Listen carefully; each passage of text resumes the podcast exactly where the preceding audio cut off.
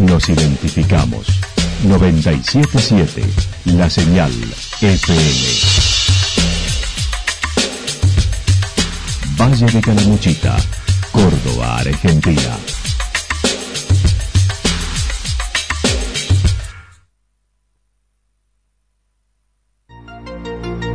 El más completo resumen de las noticias de la región, encontralos todos los días a las 12 y 30, a las 16 y a las 22 horas. Panorama de noticias. Por la 977, la señal FM nos identifica también con las noticias.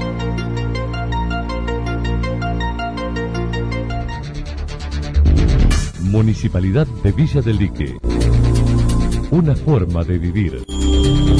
Gestión Ricardo Zurdo Escole.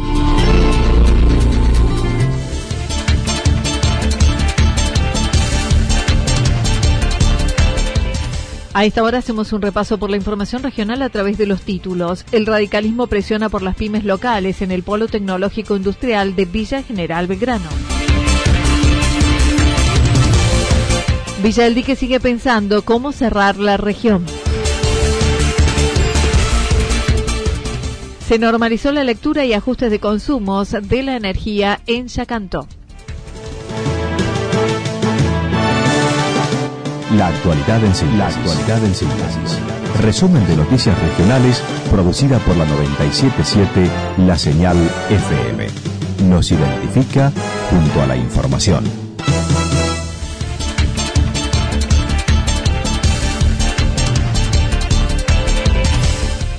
El radicalismo presiona por las pymes locales en el Polo Tecnológico Industrial de Villa General Belgrano. Antes de la sesión del pasado miércoles en el Consejo Liberante de Villa General Belgrano, se trataron los dos proyectos de ordenanza donde la oposición hizo algunas observaciones y el Ejecutivo incorporó algunas, pero otras conversadas en comisión no fue así. El concejal radical comentó al respecto. Eh, eh, un tema mucho más delicado que es un llamado a licitación para que una empresa escriba el proyecto, eh, desarrolle, invierta en infraestructura del parque y finalmente lo comercialice. Así que bueno, ese tema ya en la comisión nos generó eh, muchísimas eh, interrogantes, consultas, miradas alternativas diferentes. Estuvimos exponiendo en la comisión.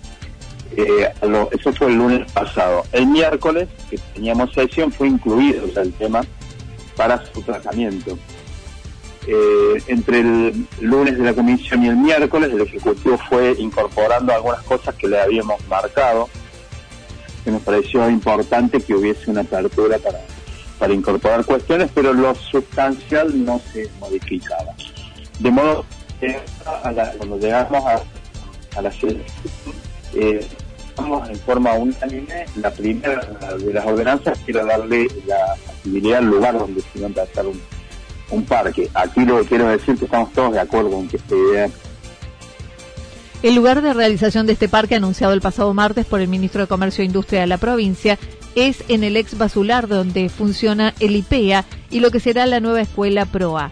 Sergio Favot indicó aprobaron darle factividad estando de acuerdo en dicho proyecto. No obstante, dijo, no están aún los estudios de impacto ambiental ni de servicios, a pesar de que la municipalidad se compromete a brindar a la empresa que gane. Para hacer un parque en Villa General de Llano, ahora sí van a disponer de los fondos para, generar las, las exhibiciones. Pero las empresas que ahí se radican, levantamos las dos manos, porque dijimos, esto es lo que estábamos esperando. Más allá, también hay que decirlo, de que todavía que no están los estudios ni de impacto ambiental ni de factibilidad de servicios. Y esto es importante, no es un tema menor, porque la segunda ordenanza refiere a que a la empresa que gane, la municipalidad se compromete a darle todos los servicios en boca del parque. Esto es eh, cloaca, luz y gas, telefonía, fibra óptica, eh, eh, provisión para el alumbrado público y gas natural son los servicios esenciales que debe tener un parque. Aquí prendemos una luz de, alerta, de alarma, porque la MUNI está tomando un compromiso que va a ser millonario poder poner ahí. básicamente por el tema de cloacas, porque ahí se abre todo un debate que ustedes en torno al segundo proyecto por la licitación, dijo no pueden aprobarlo ya que no se incluye a las pymes locales, como un parque mixto, como también polo cervecero, aromáticas con sus plantas de destilado, y en dicha ordenanza no está especificado el espacio para estas. Se le pagará a la empresa que se instale el 60% del valor de la tierra, pero manifestó no se conoce el valor de esas tierras.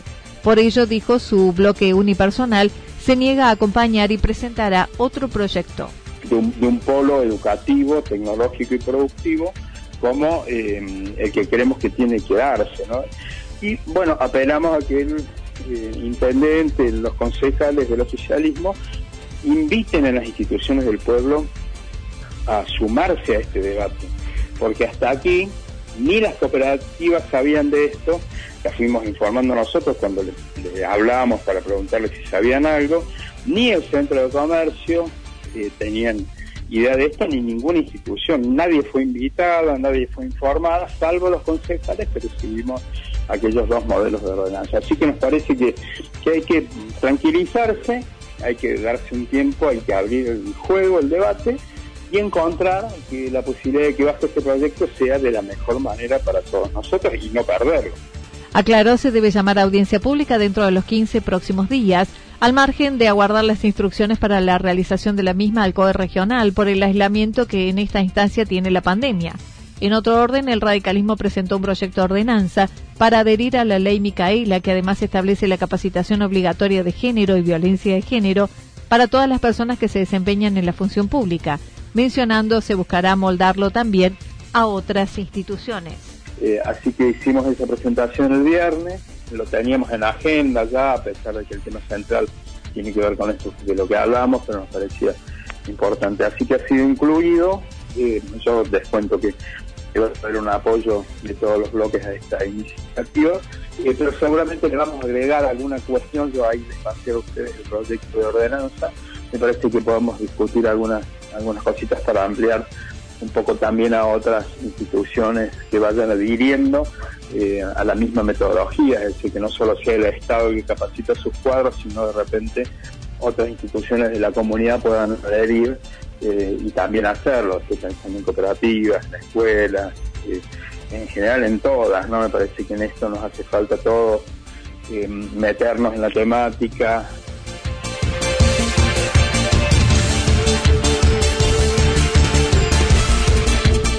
Villa del Dique sigue pensando cómo cerrar la región. Villa del Dique sigue poniéndose en movimiento con las actividades que día a día se incorporan, indicando la posibilidad de realización de las mismas está en 85%, sin contar la actividad turística. El intendente Ricardo Escoles manifestó su preocupación por la circulación que se ha incrementado de gente que viene de otros lugares y pretende entrar, y los controles no son suficientes. Provincial que después la tenemos que adecuar a nuestra realidad. Nosotros sabemos que cuando más circule gente, más chance tenemos de contagio. Entonces, tenemos que tratar de minimizar esa circulación y de generar eh, controles que eviten que dejemos de ser zona blanca. Me parece que es esa transición entre el ir abriendo más las posibilidades de funcionamiento social genera una mayor eh, complicación en términos de contralor por parte de los municipios y de la región. Insistió en la necesidad de seguir cuidándonos, ya que la pandemia no acabó, indicando si tenemos coronavirus en la zona vamos a sufrir mucho y no podremos llegar así a la primavera. Cada pueblo tiene su eh, particularidad, más allá de que la crisis es general. Pero, creer que la salud y la economía son contradictorias en esta situación, es un error conceptual, porque si tenemos coronavirus en el valle, ahí sí que vamos a sufrir por muchos meses sin ningún tipo de esperanza la posibilidad de, recuperar, de, económica de recuperarnos. En vez de esta forma, tenemos un aliento, aunque sea más lento el funcionamiento y la transición sea más cuidada, tenemos las chances de llegar a un verano, a una primavera, con expectativa de inversión turística y de manejo la localidad dijo funciona lentamente con las obras y sus comercios, pensando la forma de permitir solo el ingreso desde lugares o zonas blancas, ya que si se abre a todo será peor después dar marcha atrás. En un bajo nivel de actividad, pero que haya alguna actividad. Pero bueno, es, es a ver, eh, Anita, no hay mejor ejemplo que el mundo para esto. Y en el mundo donde abrimos sin controlar, se nos cayó la economía y se nos cayeron los seres humanos, murieron mucha gente, digamos. No hay una respuesta fácil a algo que es... En ese desfiladero tenemos que caminar. Nosotros queremos que nuestros cabañeros tengan eh, gente hospedada, que nuestros hoteles empiecen a funcionar, que nuestros restaurantes y nuestros bares empiecen a funcionar. Bueno, vayamos viendo y vayamos incluso experimentando protocolos que nos permitan ser muy cuidadosos y que nos eviten un problema que tengamos que volver todo a la, a la etapa 1. Hoy estamos muy bien, Córdoba en general está bien, sobre 4 millones de habitantes, estamos hablando de 500 contagiados, eh, estamos en una situación, diría yo, de control de la pandemia, pero la pandemia está.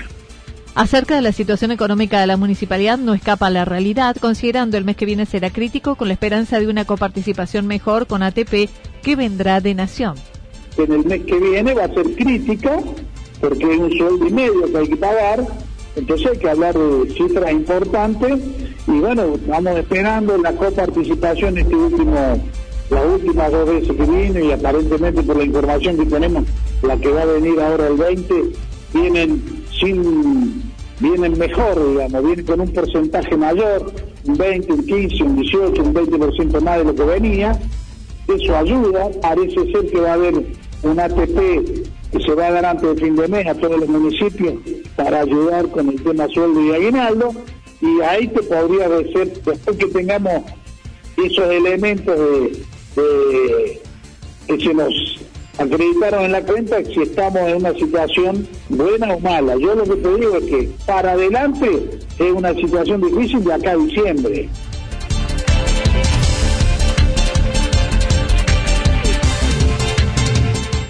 Se normalizó la lectura y ajustes de consumos de energía en Yacanto luego de dos meses de dos cortes programados por mantenimiento en la línea media de tensión de 4 o 5 horas con cambios de poste y transformador.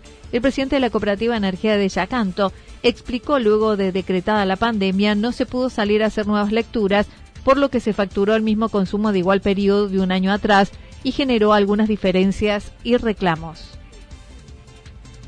En principio, todo aquello que no son estacionales y residentes, eh, en este caso los comunes, se les facturó el mismo consumo que tenía del igual periodo de un año atrás. Por una charla que tuvimos que solicitaban lo que es el de los comercios y cabañeros, eh, es lo referente la hicieron la toma de lectura al primero de abril. Entonces, ¿qué es lo que pasó? A esa gente, que son alrededor de unos 50, 60 de conexiones, que tuvieron 10 días más de consumo y posterior a ello tuvieron, en vez de tener 30 días de consumo de la facturación, fue de ahí. Entonces surgieron algunos inconvenientes, algunas cuestiones que nuestro personal administrativo, la, la, responsable de la facturación y también la gente de control administrativo, eh, todas esas inquietudes fueron canalizadas vía, vía correo electrónico, vía WhatsApp vía llamada telefónica, ido solucionando y a fin de mes cuál ha sido el problema. No obstante, por la situación se ha solicitado a los que tengan inconvenientes se acerquen a la cooperativa a plantear su situación. El Consejo decidió no aplicar interés por mora a la facturación de los meses de marzo, abril y mayo, señaló. Para consensuar cómo se puede hacer, de permitir una forma de pago en cuota o cómo ellos pueden ir acercando para, para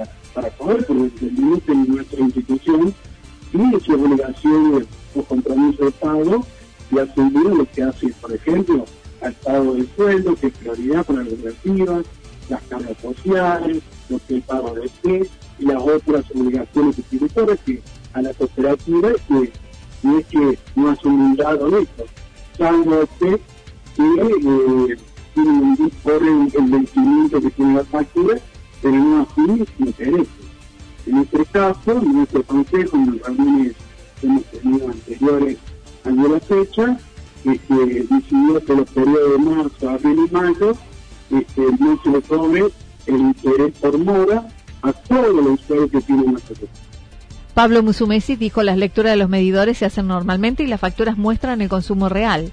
Acerca del porcentaje de usuarios que no están pagando sus facturas, estimó ronda el 40%. Y en este momento debemos hacer alrededor de un 40% tenemos morosidad. Tenemos una cobranza en un 60, un 65 promedio, que no está mal por estas condiciones.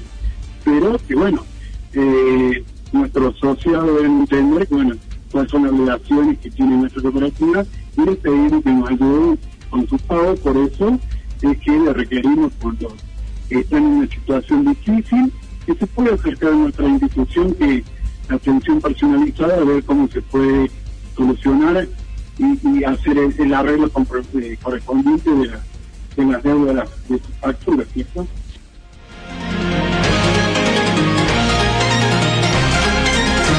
Toda la información regional actualizada día tras día. Usted puede repasarla durante toda la jornada en www.fm977.com.ar.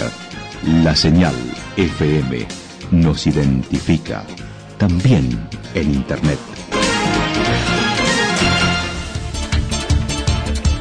El pronóstico para lo que resta de la jornada indica nublado, tormentas aisladas hacia la noche, temperaturas máximas que estarán entre los 22 y 24 grados con viento del sector noreste entre 13 y 22 kilómetros en la hora.